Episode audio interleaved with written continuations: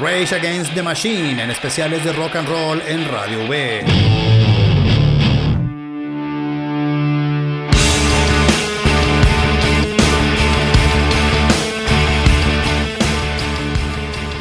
Luego de la desintegración del grupo Lock Up, el baterista John Knox puso en contacto al guitarrista de la banda Tom Morello con sus amigos Zack de la Rocha y Tim Comerford, quienes tenían deseos de formar un nuevo grupo. Un par de semanas después, Morello reclutó al baterista Brad Wilk, a quien conocía por haber audicionado para Lock Up y para el grupo que después sería conocido como Pearl Jam. Morello, Comerford, de la Rocha y Wilk acordarían bautizar al nuevo grupo como Rage Against the Machine, en referencia a una canción que de la Rocha escribió con el grupo de punk Inside Out, que a su vez hace referencia a la frase publicada por Ken McClark en la revista No Answers. Entre agosto y septiembre de 1991 el grupo grabó en los Soundburst Studios de Los Ángeles un demo de 12 canciones de alto contenido político y subversivo y un sonido que mezclaba punk, thrash metal y hip hop que distribuyó en formato de cassette en sus presentaciones en el Valle de Los Ángeles. A finales de 1991 la banda firmaría un contrato con la disquera Epic Records. Tom Morello explicó así la decisión de firmar un contrato con un consorcio similar al que criticaba en sus canciones. Epic accedió a todo lo que pedimos y cumplieron. No tenemos conflictos ideológicos mientras mantengamos el control creativo. Entre abril y mayo, Rage Against the Machine grabó en los Sound City Studios de Los Ángeles el que sería su primer disco oficial que incluía 7 de las 12 canciones de su demo del año anterior. La portada del disco es la icónica foto de Teach Quang Duc, monje budista vietnamita que se prendiera fuego en Saigón en 1960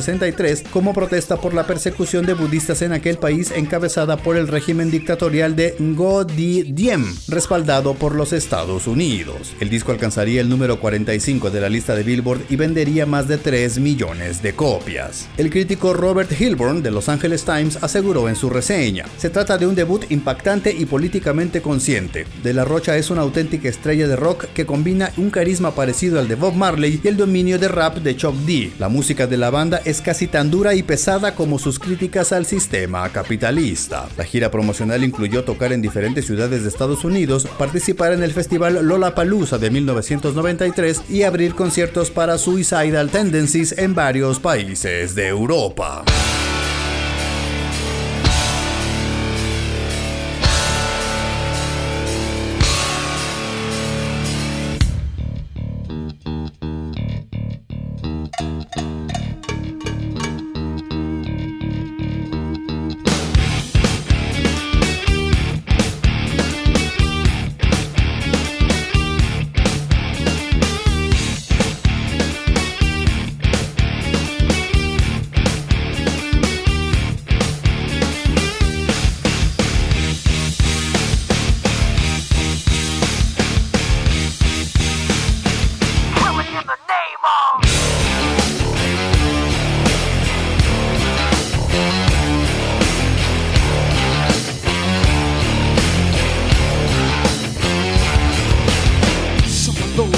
drug forces are the same that burn crosses. Some of those that work forces are the same that burn crosses. Some of those that work forces are the same that burn crosses. Some of those that work forces draw the same that burn crosses. Uh! Killing in the name.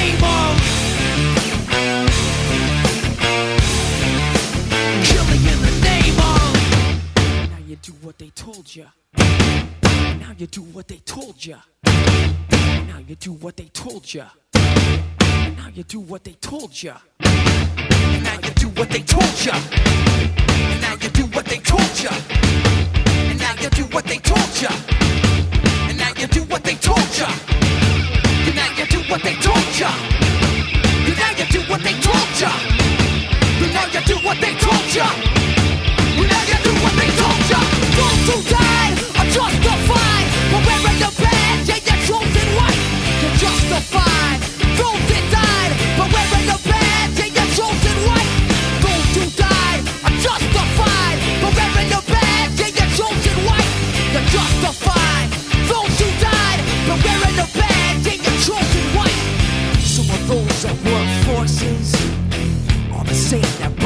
bosses. Some of those that work forces are the same that brought crosses.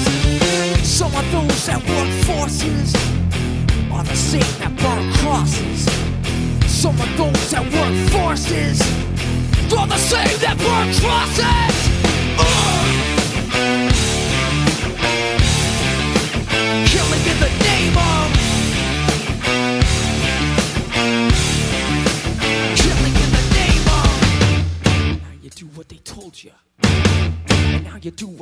told you. Now you do what they told ya. Now you do what they told ya. Now you do what they told ya. You're under control. Now you do what they told ya. You're under control. Now you do what they told ya. You're under control. And now you do what they told you.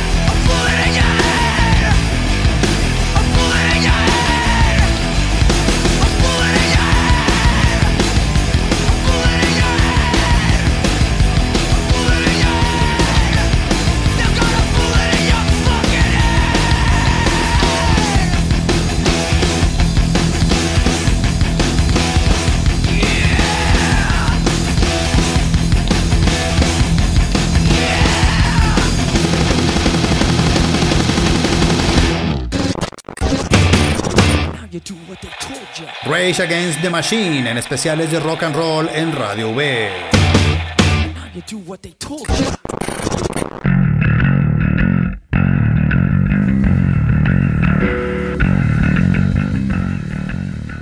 Mientras la banda se encontraba de gira promocionando su disco debut, las canciones Year of the Boomerang, Darkness y No Shelter fueron incluidas en los soundtracks de las películas Higher Learning, The Crow y Godzilla, respectivamente. En marzo de 1995, Rage Against the Machine se concentró en los Cole Rehearsal Studios de Los Ángeles para grabar su segundo disco bajo las órdenes del productor Brendan O'Brien. El 16 de abril de 1996, la banda publicó el disco Evil Empire, que debutaría en el número uno de la lista de Billboard y vendería más de 3 millones de copias. Zack de la Rocha aseguraría que el título del trabajo es una referencia a la manera en la que Ronald Reagan se refería a la Unión Soviética, pero que podía aplicarse también para los Estados Unidos. Evil Empire incluye la canción People of the Sun, una referencia al Ejército Zapatista de Liberación Nacional, grupo armado que saliera a la luz en 1994 en el estado mexicano de Chiapas y que alcanzara relevancia mundial. La canción Tire Me ganaría el premio Grammy en la categoría de mejor interpretación de metal, mientras que Balls on Parade y People of the Sun serían nominadas en la categoría de mejor canción de hard rock. La gira promocional incluyó abrir conciertos del Pop Mart Tour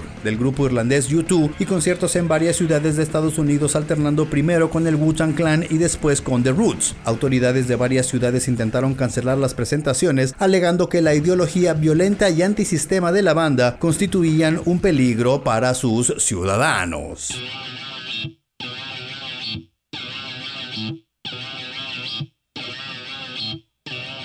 Will come up. Yeah. We gotta turn the bass up on this one. Check it. Since 1516, minds attacked and overseen. Now crawl amidst the ruins of this empty dream. With their borders and boots on top of us. Pulling out on the floor of the toxic metropolis. But how you gonna get what you need to get? The gut eaters, blood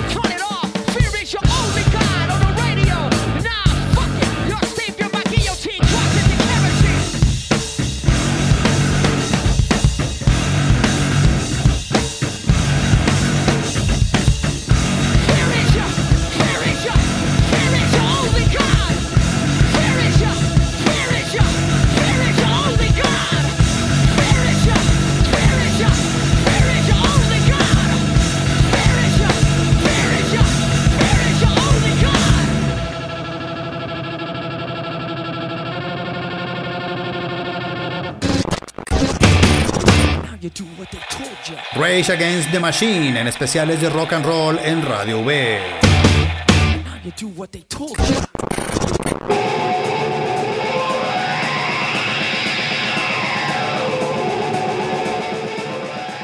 Durante buena parte de 1998 y 1999, Rage Against the Machine trabajó con Brendan O'Brien en lo que sería el tercer disco de su trayectoria, haciendo una pausa para presentarse en la tercera edición del Festival de Woodstock el 24 de julio de 1999. El 2 de noviembre de 1999 sería puesto en el mercado el disco The Battle of Los Angeles, que ganaría un premio Grammy en la categoría de mejor interpretación de hard rock por la canción Guerrilla Radio, estaría nominado en la categoría de mejor disco de rock y sería nombrado disco del año por las revistas Time y Rolling Stone. El 28 de octubre de 1999, Rage Against the Machine tocaría en la Ciudad de México. La presentación sería videograbada y puesta en el mercado en 2001 bajo el título The Battle of Mexico City. El 26 de enero del año 2000, la filmación del video de la canción Sleep Now in the Fire, dirigido por el documentalista Michael Moore y llevada a cabo en las inmediaciones de la Bolsa de Valores de Nueva York, terminaría en un enfrentamiento con la seguridad del edificio y la policía de Nueva York, por lo que las transacciones de Wall Street tuvieron que ser canceladas ese día. En una entrevista posterior, Michael Moore aseguró, por unos minutos Rage Against the Machine fue capaz de cerrar el capitalismo americano.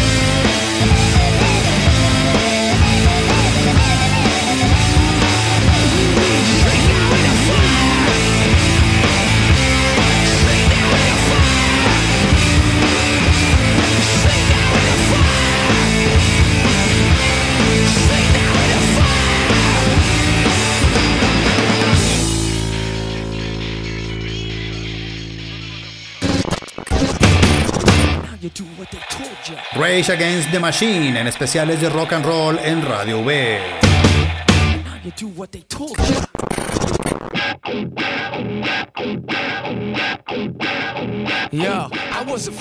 Entre abril y septiembre del año 2000, Rage Against the Machine trabajó en los Cello Studios y The Village Recorder Studios de Los Ángeles con los productores Rick Rubin y Brendan O'Brien para grabar 14 covers de canciones revolucionarias y antisistema de artistas como Bob Dylan, Bruce Springsteen, Divo, APMD, Africa Bambata, Eric B. and Rakim, MC5, Minor Threat, Cypress Hill, The Rolling Stones y The Stooges. Apenas terminados los trabajos de grabación, el 12 y el 13 de septiembre, la banda tocó en el Grand Olympic Auditorium de Los Ángeles, conciertos que serían grabados y que cobrarían relevancia unos meses más tarde. El 8 de octubre, Zack de la Rocha anunció que renunciaba a Rage Against the Machine mediante un comunicado que decía, creo que es necesario irme de Rage, porque nuestro proceso de toma de decisiones ha fallado completamente, ya no satisface las aspiraciones de ninguno de los miembros de la banda y desde mi perspectiva ha socavado nuestro ideal artístico y político. Para explicar la ruptura, Tom Morello aseguró, peleábamos por cualquier cosa y me refiero a cualquier cosa. Una vez peleamos a puñetazos discutiendo si las playeras de la banda tenían que ser moradas o camufladas. Llegamos a extremos ridículos. El 5 de diciembre del año 2000, casi dos meses después de la disolución de Rage Against the Machine, Epic Records puso en el mercado el disco Renegades, que vendió más de un millón de copias en su primera semana en el mercado y que alcanzó el número 14 de la lista de Billboard. El crítico John Bush del portal AllMusic aseguró en su reseña, el disco funciona bastante bien salvo un par de excepciones, en parte porque Rage Against the Machine es un grupo lo suficientemente listo como para cambiar muy poco de las versiones originales y lo suficientemente talentoso como para hacer que las canciones suenen como suyas. Alternative Press describió el disco como un tour por 30 años de pensamiento recalcitrante y un mapa genómico del sonido sedicioso.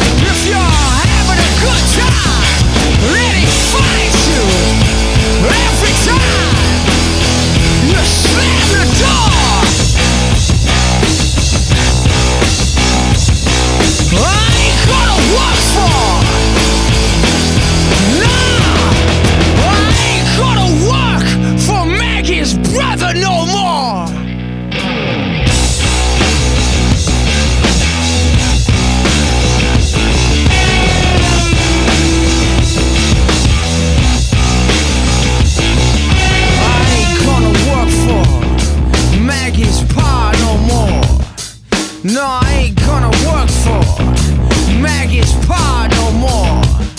Well, he puts his cigar out in your face just for kicks.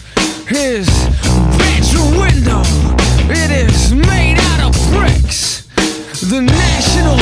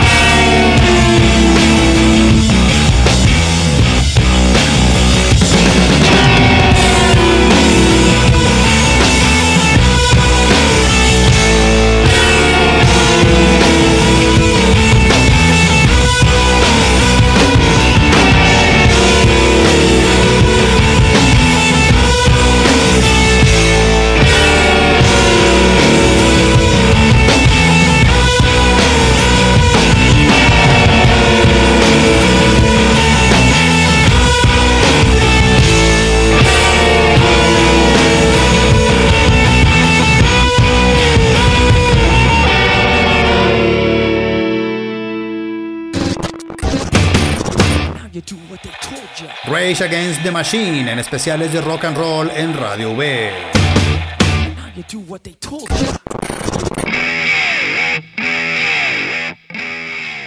Apenas un par de meses después de la separación, Morello, Comerford y Wilk, a sugerencia de Rick Rubin, se asociaron con el cantante Chris Cornell para formar la banda Audioslave, mientras que De La Rocha ensayó proyectos colaborativos con DJ Shadow, Company Flow, Trent Reznor y con el grupo de son jarocho Son de Madera, pero ninguno resultó en una grabación formal. Luego de los ataques terroristas del 11 de septiembre de 2001 en Nueva York y Washington, el consorcio mediático Clear Channel Media, que aglutina a más de 200 estaciones de radio en Estados Unidos, emitió una lista de canciones que no deberían ser tocadas al aire por ser líricamente cuestionables y explícitamente prohibió todo el catálogo de Rage Against the Machine. En 2003 sería puesto en el mercado el disco en vivo Live at Grand Olympic Auditorium, una grabación de los que fueran los dos últimos conciertos del grupo antes de la disolución en el año 2000. Rage Against the Machine no volvería a presentarse sino hasta el 29 de abril de 2007 cuando tocó como grupo estelar del Coachella Valley Music and Arts Festival, con una gigantesca manta con las siglas EZLN como telón de fondo y posteriormente realizaría una gira por varias ciudades de Estados Unidos y diferentes países de Europa que se extendió hasta bien entrado 2010.